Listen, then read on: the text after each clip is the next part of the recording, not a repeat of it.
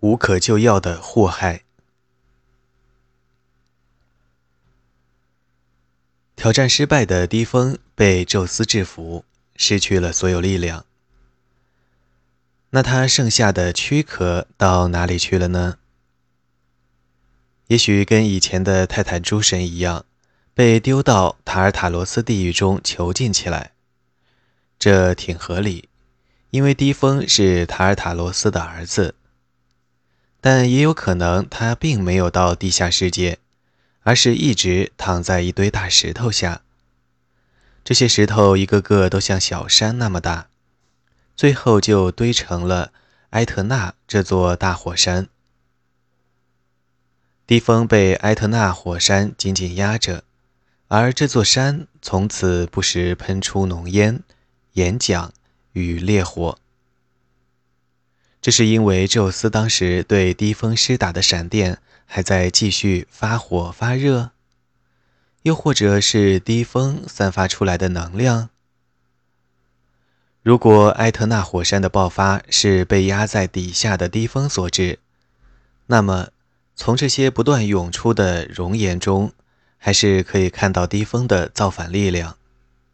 即使是在被击溃之后，即使是在瘫痪甚至死亡之后，他的怪力仍然没有彻底消失。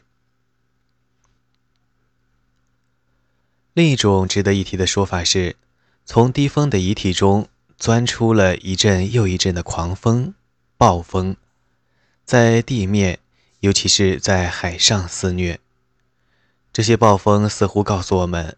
低峰仍然是世间的霸王，他的力量仍足以席卷世界，造成严重和无法弥补的破坏，就像他当年曾一度战胜宙斯一样。如今他只是败军之将，被奥林波斯诸神永远隔绝在天界之外。然而，属于他的某些东西仍然存在，只不过不在诸神那儿，而是在可怜的人间。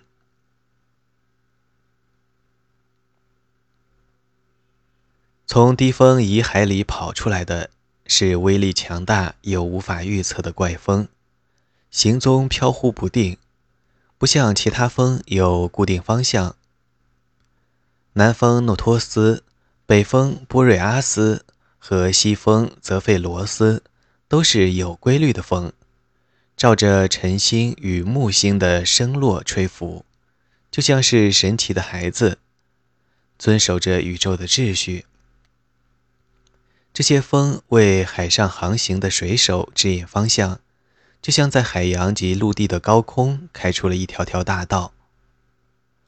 在广阔无边、如同水上卡俄斯的大海上，这些风指引明确的方向，使航海家不致迷失。这些风不仅有固定的方向，还有一定的时节。波瑞阿斯在某个季节吹。泽费罗斯也只在另一个季节吹，都有规律可循。在掌握这些知识之后，航海家就知道该在什么时候出海，哪个季节该航行到什么地方。但暴风就完全不同了，这是一种带着浓云密雾、能够狂卷四周的风。当这种风纵横海面时，人们什么也看不到，一如黑夜突然降临，使人立刻迷失方向，失去所有足以辨识的目标。狂风暴雨席卷一切，让人分不清东西，也看不见高低。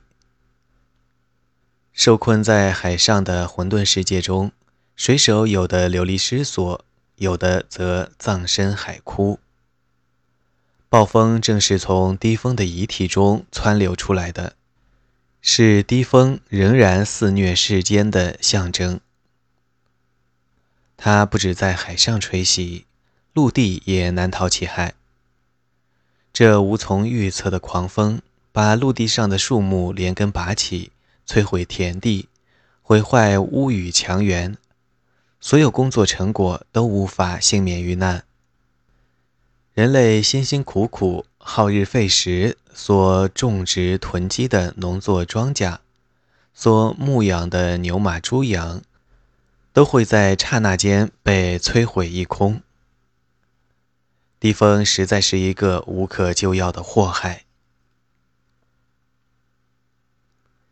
于是我们知道，宙斯虽然打败了低风，却没有把低风这混沌无序的力量从宇宙中清除。奥林波斯诸神把低风逐出神的世界，却让他在人世间纵横肆虐，与混乱、战争和死亡一起作弄渺小的人类。无法再向诸神挑战的低风与其他黑暗势力。从此就以人间为作恶的舞台，在地面上畅行无阻，大展淫威，让人所有的一切都化为乌有。有没有办法对付这无可救药的祸害？套句希腊人的话，只能听天由命。